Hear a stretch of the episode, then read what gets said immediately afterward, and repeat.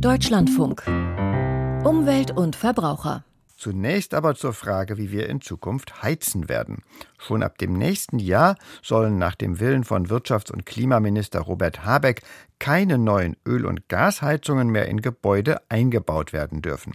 Der Plan hat bei vielen Hausbesitzerinnen und Hausbesitzern für Sorgenfalten und bei der Opposition sowie bei der FDP für Protest gesorgt. Schließlich ist die Investition in eine neue Heizung sehr teuer.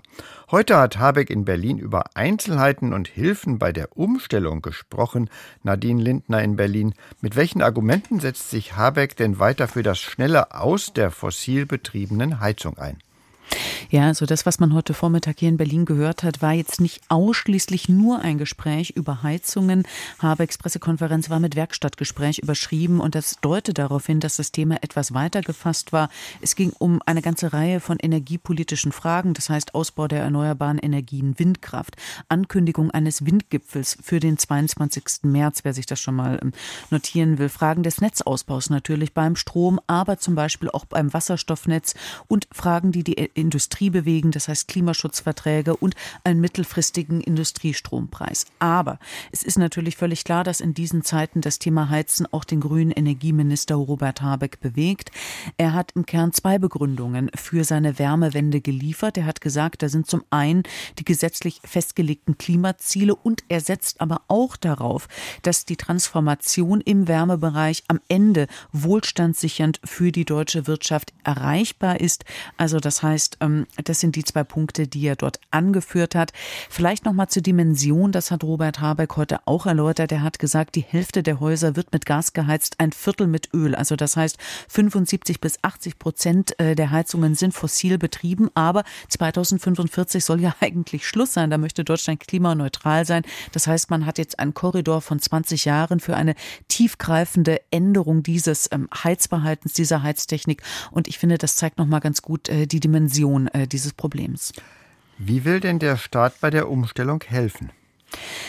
Da gab es heute zumindest Absichtserklärungen. Robert Habeck hat erwähnt, dass eine sozialpolitische Flankierung dieses Heiztechniktausches, das sei von Anfang an klar gewesen, dass es das geben muss. Er hat auch darauf verwiesen, dass es ein milliardenschweres Förderprogramm geben soll und er hat auch angekündigt, dass es ein Novum in der Klimafördergeschichte geben soll. Das heißt, die Förderung soll am Einkommen derjenigen äh, orientiert sein, die zum Beispiel in ihrem kleinen Häuschen, aber vielleicht auch ähm, in größeren Wohneinheiten etwas ändern wollen. So, Jetzt ist natürlich die Frage, wer, wer bekommt wie viel und wofür.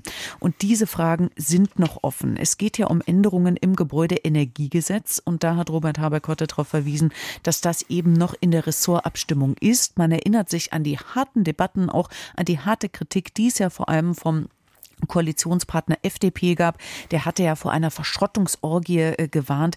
Hier gibt es noch keinen konkreten Zeitplan, wann zum Beispiel dieses Gesetz dann im Kabinett sein soll. Und man muss natürlich auch noch sagen, selbst wenn das Kabinett etwas beschließt, das Gesetz muss noch durch den Bundestag. Hier können unter anderem die Ampelfraktion vielleicht auch noch Änderungen vornehmen. Das heißt, bis man konkret weiß, äh, welche Förderung es gibt, in welcher Höhe und ob man vielleicht selber davon profitieren kann, bis dahin wird es, glaube ich, noch einige Wochen dauern.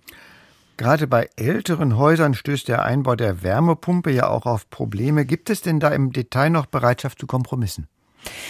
Ja, das hat äh, Robert Habeck im Prinzip angekündigt, aber er ist nicht äh, konkret geworden. Er hat auf einen Passus nochmal referiert, der ja am Koalitionsvertrag äh, hinterlegt wurde. Da geht es darum, dass Heizwärme in Anführungszeichen nur zu 65 Prozent aus erneuerbaren Energien kommen soll.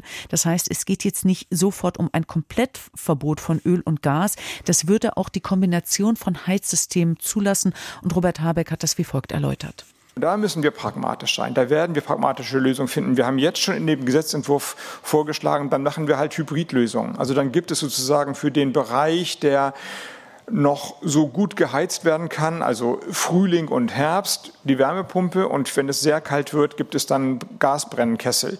Die sind dann kleiner, wir werden dann immer noch die Zahlen mit 65 Prozent hinbekommen. Da kann man sich jede Lösung überlegen, die hilft. Ja, jede Lösung, die hilft. Diese 65 Prozent kommen ja aus dem Koalitionsvertrag. Eigentlich hatte sich die Ampel 2021 ursprünglich vorgenommen, äh, diesen Einbau vor allem auch bei Neubauten erst ab 2025 dann quasi äh, äh, diese Regelung dort anzuwenden. Man hat sich letztes Jahr darauf geeinigt, das um ein Jahr auf 2024 vorzuziehen. Da tickt jetzt die Uhr, wie gesagt, ähm, da wartet man noch auf die konkreten Lösungen. Ein Punkt hat Robert Habeck noch genannt, das ist die kommunale Wärmeplanung, die damit Hand in Hand gehen muss. Das heißt, Kommunen müssen jetzt schauen, wo ist eine Anbindung an Fernwärmesysteme, Nahwärmesysteme möglich, auch an das bestehende Gasnetz. Da würden Land auf Land ab auch die Untersuchungen laufen.